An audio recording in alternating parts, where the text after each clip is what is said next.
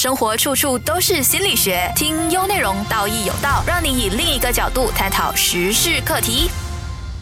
Hello，大家好，我们新一年哦，二零二三年的第一期的这个 Podcast 哦，道义有道啊，我们正式上线哦。我们今天邀请到啊慧妮啊，来慧妮跟大家打个打声招呼好吗？大家新年快乐哦！真的是新年快乐啊！我们想要比较。想要关注的东西就是你们去年许的愿望或者一些什么 planning，你们完成了多少吗？啊啊，慧妮老师想要聊一下这一块吗？去年有什么心愿啊，或者一些什么计划？然后，诶，去年真的有做到，或者是有一些还没有做到的，你想要分享一下吗？其实我我这些年，我觉得我的我计划都是很笼统的，嗯，但是我也觉得它是非常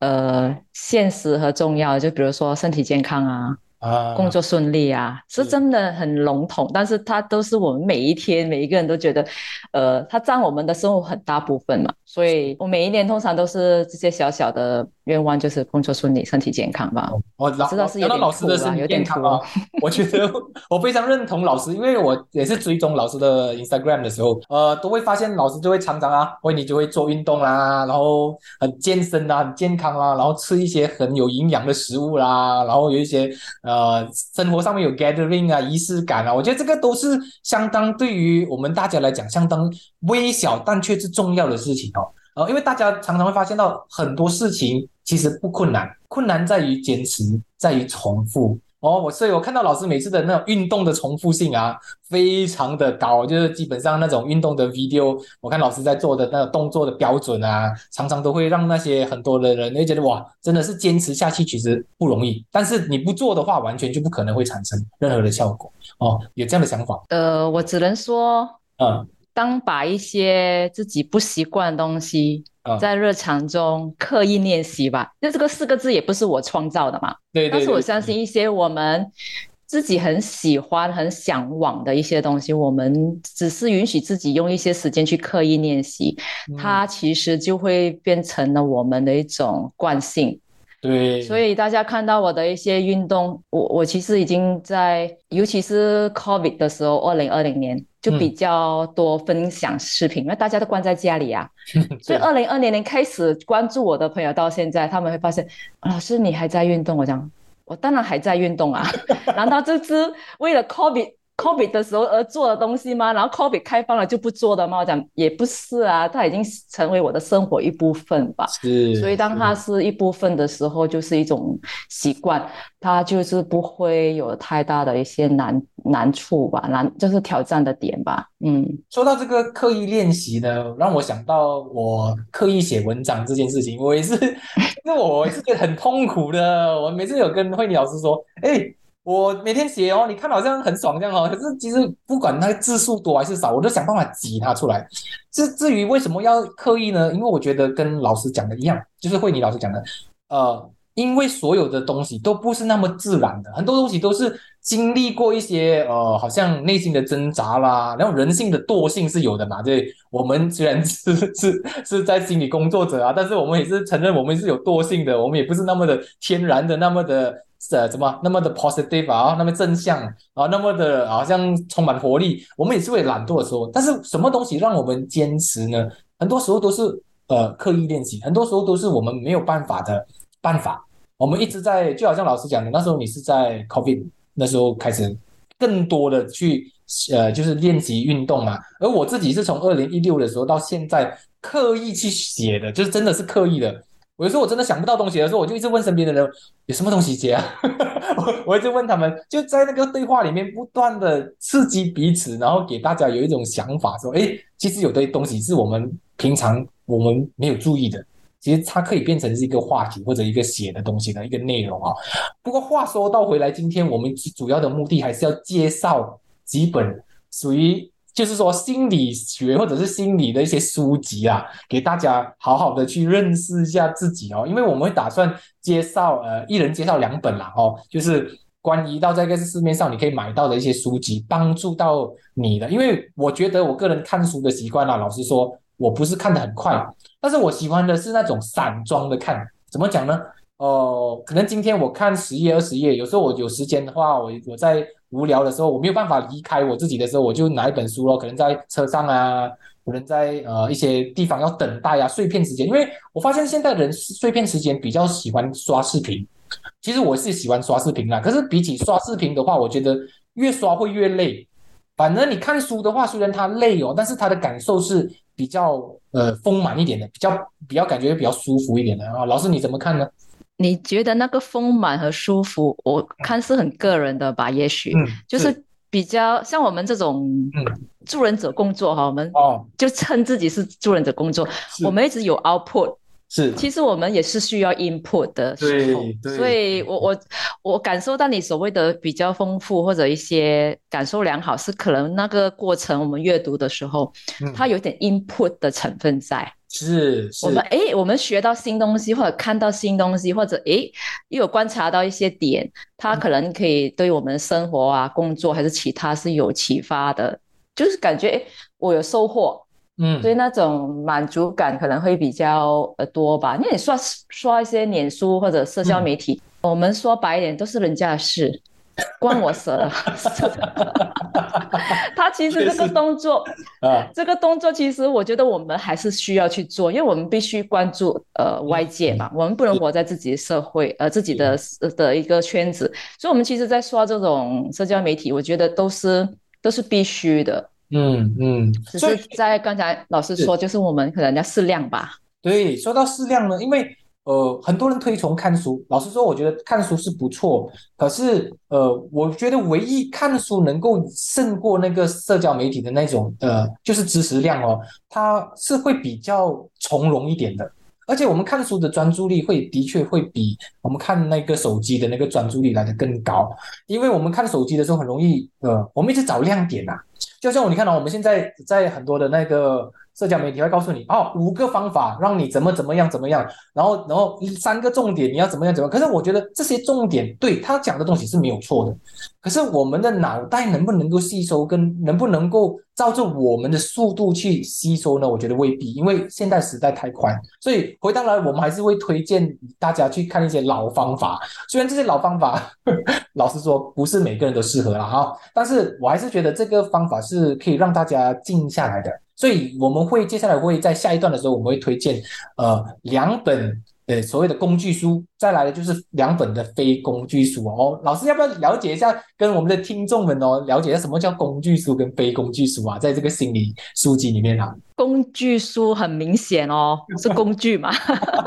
所以大家其实如果有点 confuse，就把就就。Highlight 那个工具字吧，就是我们在生活上，我们需要做一些东西，我们就可能我画画，我的工具是什么？就是画纸啊，一些笔啊，嗯，颜料，是没有这个工具，我们就画不成那幅画。嗯，所以把这个画面投射到，可能我们去画画的时候，就会发现，原来我就是需要这个画笔。原料跟这个纸，我再画成那个图，那个图其实就是一些呃追踪的一些结果和一些收获吧。是，所以透过工具书，就是很让你去找适合的画笔、适合的原料、适合的纸，然后就配合自己的消化内化，就可以画出一怎么样的一幅画。这个就是工具，我们从里面可以去配合，然后去产生后面的那个结果吧。是。那么非工具书的话呢，然后我觉得我加一点意见，就是，呃，非工具书比较浪漫一点，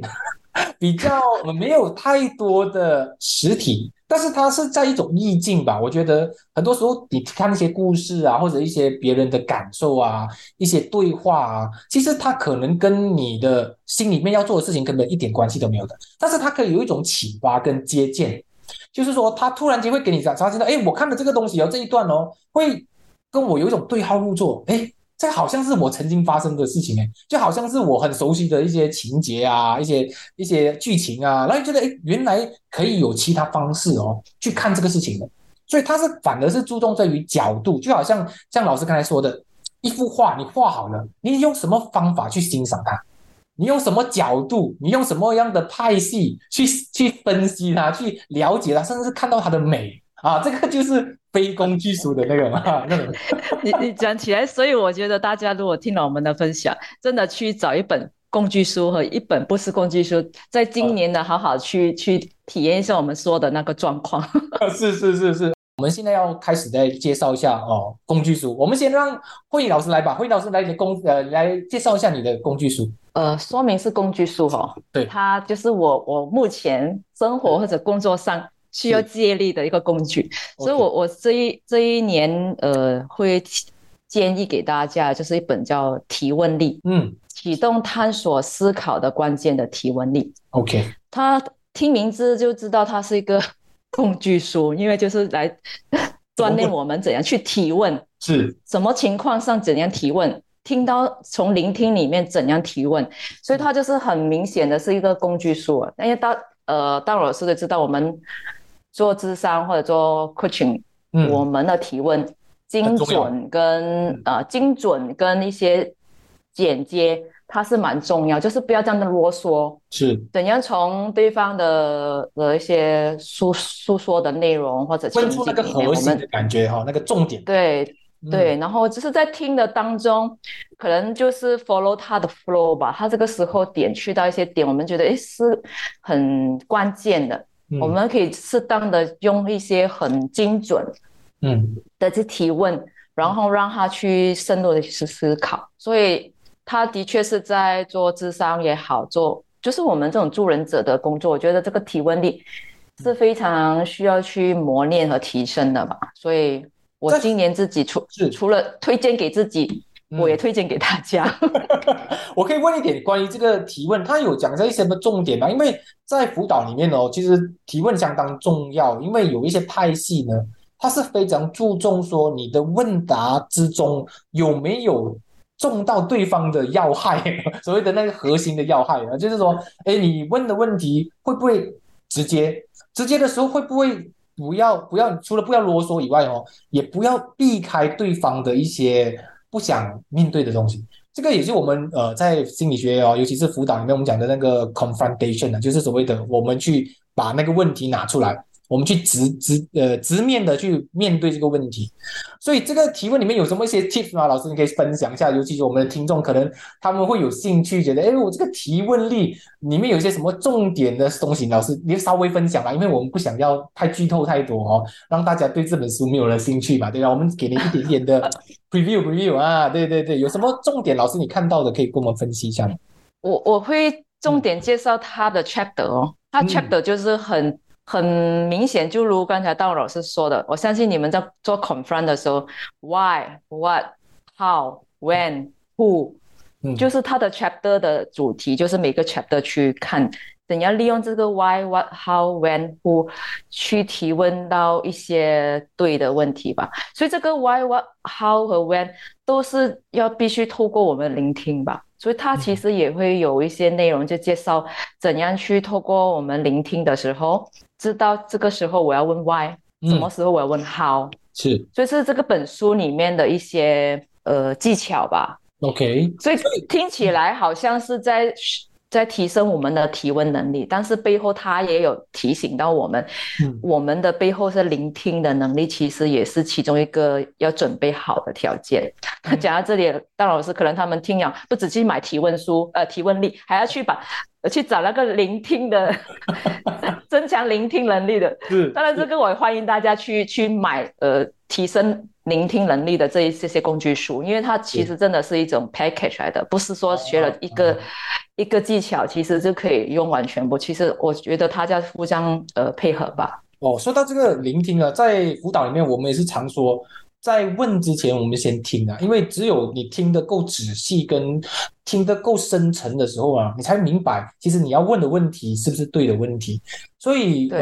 尤其是辅导也好，还是 coaching 也好，很多人都一直要要我们给答案的哦。老老师有发现了吗？一直对给我答案，对对给我答案，给我答案。其实我觉得更精妙的其实是问题耶。因为好的问题呢，永远比好的答案重要。因为答案不重要，为什么呢？答案是千变万化的，每个人都有属于自己的答案。但是好问题就会引发你有更深层的理解，然后对于你自己的答案有多认识，跟尤其是自己的问题在哪里。而好的问题引发更深入的问题的时候呢，才会让你会不断的往深入去研究自己。甚至是研究自己的啊卡位在哪里，或者是自己的困难点啊、障碍啊。我觉得这个提问其实，呃，它跟聆听真的是相辅相成的哦，就好像慧你讲的，相辅相成，它没有办法呃分裂的，没有办法说我只会很会问，但是我不会听。我觉得这个是一个。需要哦去平衡的东西。OK，好，回到来呢，我现在到我来介绍另外一本哦工具书哈。我相信这个工具书相当的，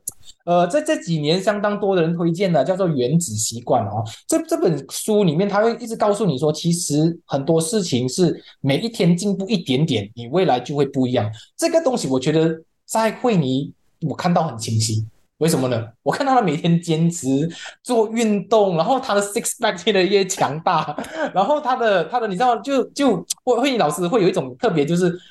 他不管他今天做的什么样，他就是坚持的做，而且他每一天的小小的进步啊，其实就是一个很强大的一个力量。就好像哦，呃，你大家还记得吗？以前我们在小学啊、中学，我们有 spelling 啊听写啦，哦，我们甚至有一些叫做默写啊这种东西哦，我觉得对。对我们来说，听起来听起来是有点笨的方法了，就是你每天背五个字，或者每个礼拜你是五个字。可是当你的生活慢慢累积起来的时候，其实那个力量是很大。因为原子习惯里面讲到一个很重点，就是你每天进步一点点啊。如果你持续的进步啦，其实在一年到五年之间，你的累积是很大的，而且你的进步会变成全方位的进步哦，它不只是一个哦。但是你必须坚持做一个小小的习惯，因为这个小小的习惯会产生一个很大的复利效果。复利就是说重复的复哦，利是利润的利，就是它有一个很大的一个 interest by interest，就好像你想象的，你存钱哦，你还把你得到的 interest 再放回去你的银行，所以它的那个复利效果是非常巨大的，就好像。我们常常看到很多人的学习哦，他不是一个礼拜、两个礼拜的。就比如说慧妮老师，因为慧老师也是一个长期在这个心理界哦，不断的在耕耘的人哦。当他你看到今年你遇到老师，就是慧妮的老师的状态，可能在三年后他有很大的差别的哦，因为他经历的是一个不断成长的过程啊。所以这样子的复利呢，在这个原子习惯里面，他讲的很清楚。很多时候为什么我们很没有办法去坚持的话，是因为我们看的事情，我们倒反看。就好像我会问会会老师一个问题啦，通常哦，我们看东西都是结果、过程，最后我是谁？这个东西是有很多，我觉得很多 TikTok 的呃老师或者是一些分享者都有分享过的，就是我们会有一个很大的圆圈，我们中间是我是谁？第二个，我这个过程里面我要做什么？最后我得到什么样的啊成果？大部分的人都是先问结果，再问过程，再问我是谁。但是很很少的人会告诉你说，你不如把自己定位成一个什么定位，再决定你要做些什么，最后你要做成什么东西。我觉得这个这个是很大的力量哦，因为当你用结果来决定你是谁的时候，你是很脆弱的。因为我们人生不如意的事情十常八九，做十样事情七样事情不成功是正常的，两三样成功真的是很很很正常啊，很普通啦。但是你看啊。如果今天慧颖老师，你有想过吧？如果你在这个啊心理工作者、助人工作者里面，你在前面开始的时候，你就觉得很煎熬，你就选择不做。今天你就不是你了，今天你可能还是会在你的旧的工作里面，或者是一些其他行业里面。所以你这句话是很有、很、很有、很有力量的问题。我真的希望大家听了刚才刀老师讲这么精彩的分析哦，大家真的要去看他的排序。是，就是有时候真的排序的一些焦点的问题，嗯，所以让我们做的一些事情好像不是那么顺着自己的 flow 去走的时候，嗯，他就会呃，就是你讲那个复制出来的那个能量或者那个坚持，就可能会比较比较弱的点吧。是，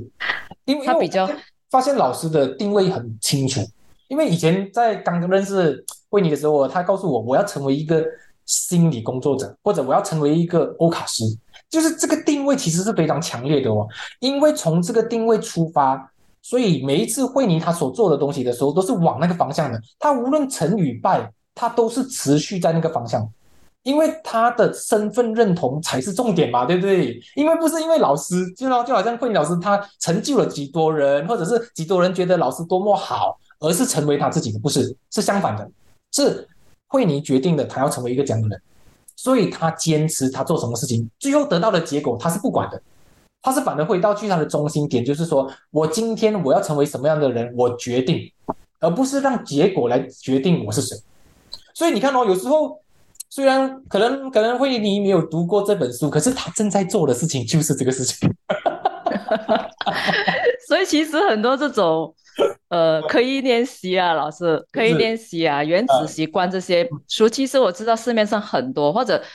包括怎么成为呃被讨厌的人之类这些很出名的书。嗯，坦白说，我都没看。是，但是其实大家在分享他的那些大纲的时候，我。我承认，我这真的是在做这，是是是是，所以我就不用再买那些书啊，因为我已经在做做这了。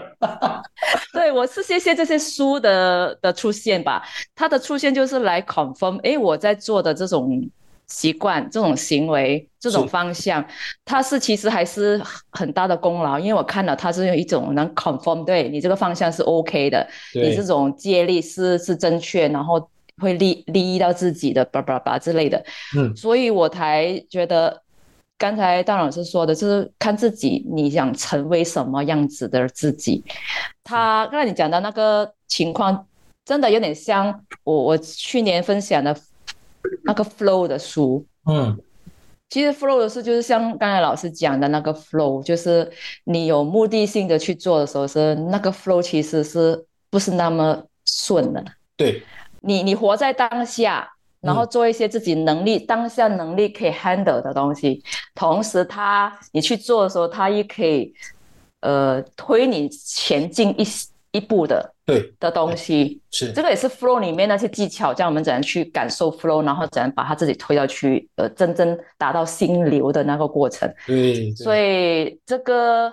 讲到这里，好像不止推荐一本书，两两本书，我连 flow 也要介绍大家去 买。对对对对对，我们不小心了哦，不小心的，不是我们不小心啊，对对对对对。我们讲到的是啊工具书嘛，就心理工具书。现在我们来讲一讲非工具书。OK，来，我们来让让我们慧妮老师先开始一下。我我这本书如果介绍大家有兴趣，真的可能要去网上找，又或者去我们现在很开心都知道成品来了。是，因为因为这本书我是在台湾的成品买的，嗯，所以如果他有带过来马来西亚，可能大家去成品的时候就可能去找找看，找到这本书嘛，叫做《知识的艺术》。The Art of Selfiness，哇！我看到这本书就是很抓抓我的呃那个 attention 眼球，嗯，因为我这些年来都很很鼓励一些身边如果一些朋友太为人而活或者大好人的那些朋友，我通常会讲偶尔允许自己自私点吧。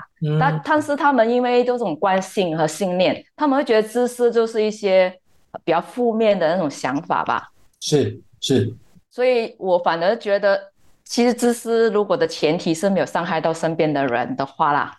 它其实允许的。所以这个自私的艺术，我觉得哇哦，我我买的时候是因为我我当然因为我认同它，只是没有想到会有一个作家把它写成自私的艺术，所以我就抓着我眼球，我就买了回来。然后它的内容就是，嗯，说明啊，因为它真的不是工具书，但是它就是很多一些情景。或者一些对话，是就如道老师刚才前面我们说了，他他的那些分享的内容的方式，会更多的会给我们不同的情景参考吧。所以他的 chapter 是蛮有趣的啦。就是比如说，我们讲它不是工具书嘛，我们来闪闪跳跳去看的话，就是可能你就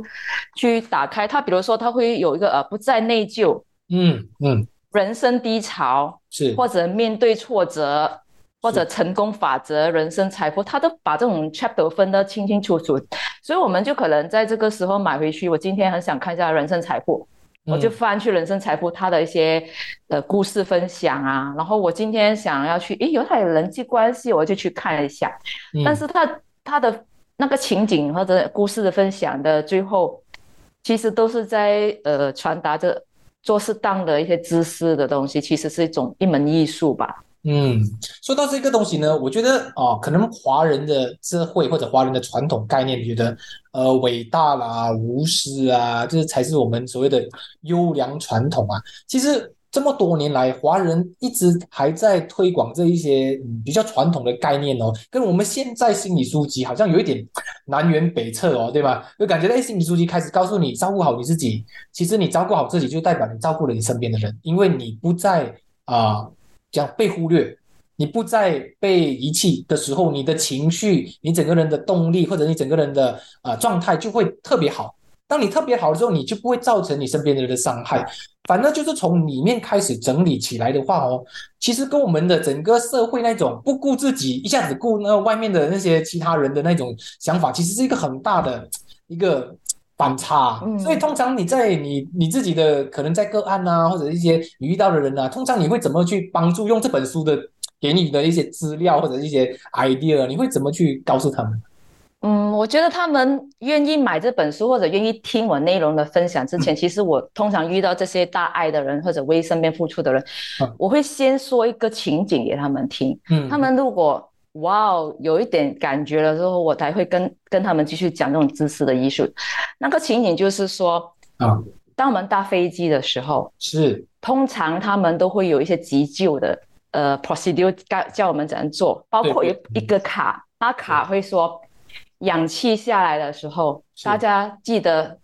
有孩子的父母，嗯，请问谁先用氧气？是父母，将父母先用。父母自私吗？他怕死吗？不是，因为如果你照顾不好你自己的话，你的孩子也会施救，因为你自己会晕眩，然后你就救不到你的孩子。对我就会把这个情景告诉他们的时候，他们就觉得，对我们身为人家的孩子，或者我们身为人家的父母，或者身为人家的老板。或者说，你们的主管，其实，在我们每一个人的一个身份里面，如果我们懂得为什么我们先自私的先照顾好自己的背后是为了什么的话，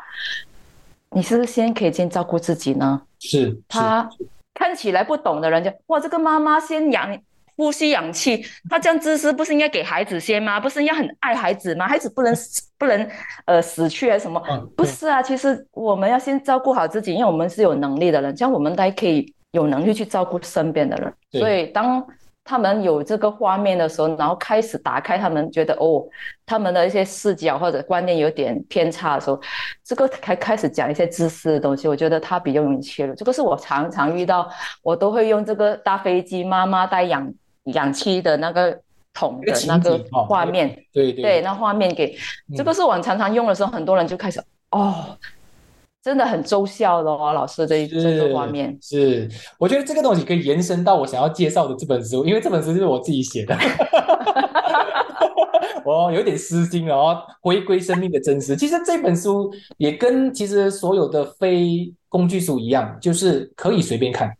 因为每一次都是讲一些小故事、一些小对话，更重要的就是它带来的是一种联想力。就是用我们的联想力去把一些情境变成了我们生活里面该要去注重的一些次呃次次序或者是一些步骤。比如说我这本书里面呢，我觉得我最也最有深刻的就是去做印章的一个故事。做印章大家应该知道吧？哦，就是我们每次呃在。在签名的时候哦，可能在某些国家是需要印章的啊，我们马来西亚是不需要的哈。但是我们的公司也是需要印章的嘛。然后很多人是喜欢用那种石头啊，漂亮的石头来做自己的姓名，然后做一个印章。然后故事就是说，有一天我就去帮我的父母做印章，然后去做印章的时候，就把啊挑好的石头呢，跟挑好的那一个字的形状或者字体呢，都选好了，然后就开始制作、制作、制作，然后师傅做好了，就到最后完成的时候，我就要去拿的那个。那个石头的时候啦，就是那个成品的时候啊，然后师然后师傅就说：“哎，我还有最后一步哦，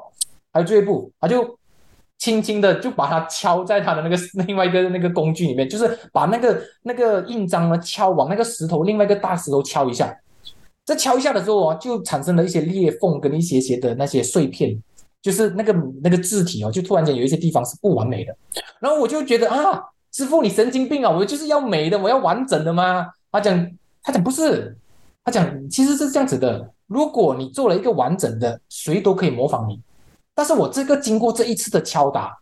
对方是做不到这一个敲打的裂痕，或者是这个敲打的那个不完美的。所以在某个字体的一些痕迹呢，它是模仿不到的。所以我突然间明白了一个很重要的道理，就是其实我们每个人都是如此的独特。我们为什么要完美的变成人家可以复制的产品呢？我们不是要变成独一无二的吗？所以在生命中的所有的伤害都在帮助我们变成独一无二，哎，所以这个故事为什么很深刻的让我想要写在这本书里面？因为我要让所有的人都知道，当你在读着这本书，或者是你在听着这个故事的时候，你允许你的生命得到一些挫折、一些敲打、一一些让你感觉到你不再完美的部分，但是恰恰这些不完美的部分成就独一无二的你。所以这样子的故事，你看哦，其实很短，故事很小，它的好处在哪里呢？好处就是你根本不需要去刻意学习一些什么样的概念哦，一些工具，就好像老师说的啊，要用笔啦，用什么毛笔啦，是什么铅笔，不用。但是你怎么去欣赏一幅画？今天你就是人生的一个产品，你怎么去看你自己？如果说今天你经历过可能说啊，呃，家庭的不完美，原生家庭的一些问题啦，呃，可能是你的家庭的一些可能一些遗憾啦，或者是你的婚姻啦什么之类，我觉得这些都不重要，因为这些东西都在成就独一无二的你，而而这些敲打只会帮助你变得更加的变有辨识度啊，你就成为你唯一的你。啊，别人没有办法模仿，所以越完美，其实大家特别小心哦。完美其实不是一个好事啊，越不完美，其实有时候一些独特的东西呢，反而会帮助到彼此。啊，老师，老师，你应该也有看过我的书嘛，对不对？所以啊，我觉得有时候我老实讲，我的书不是有很大的一些什么智慧，可是那些小故事呢，小对话呢，其实会让你有感觉到，哎，呃，可以想一想，可以从另外一个角度去想一想。加上呢，这样子的书，老实说，所有的。非工具的心灵书籍或者是心理书籍呢，都不需要按部就班去看的。我觉得很适合给大家哦，放在我们的袋子里面呐，然后有让女生有一些 handbag 啊，或者是放在车啊。因为有时候你有碎片时间的时候呢，你不想刷手机，然后或者是突然间线路不好，你可以打开一本书，随便翻几遍，随便读读一些小故事。因为那时候很很神奇的，有时候我们人是很容易对号入座的。啊，一旦对号入座的时候，我们就发现到我们一些新的看法跟新的一些知识点或者一些智慧的点，然后发亮哦，啊，就你会觉得，哎，这个可以运用在我们的生活里面。呃，同我非常同意嘞。基本上，我我现在会 follow 一些很喜欢写语录的一些人啊，对对对对对。其实我我 follow 也不是说完全他每一篇语录我都可能会认同啊，会喜欢啊，但是一定有一些语录，你每天去 follow 的时候，你今天一看到他有些些分享。可能真的是一个一个点 spot，哎，他这个观点让我激发了另外一个想法，然后我自己又有东西写了，所以其实也是有一种，呃，怎样讲，去去脑脑激荡吧，我们脑去互相激荡的时候，就是诶，人家的观点、人家的想法、人家的看法这样写了，你看的时候，除非我们没有思考，就这样看，完全是。是眼睛眼球在看而已。我相信，如果我们眼球在看，然后脑又在有有去 filter 的话，它其实一定是多多少少会有一些启发或者一些产生一些新想法的。我它都是重要的。是好，今天我们非常谢谢慧妮老师哦，来到我们这个二零二三的第一集的这个导有道啊。我们希望下次有机会的时候，我们再次邀请慧妮老师来哦我们的节目。然后谢谢大家，祝大家新年快乐呀！新年快乐。想重温精彩内容，到 Shop App 搜寻“道义有道”即可收听 Podcast。也别忘了赖面子书专业心理自信文字之旅，优内容让你过上优质的生活。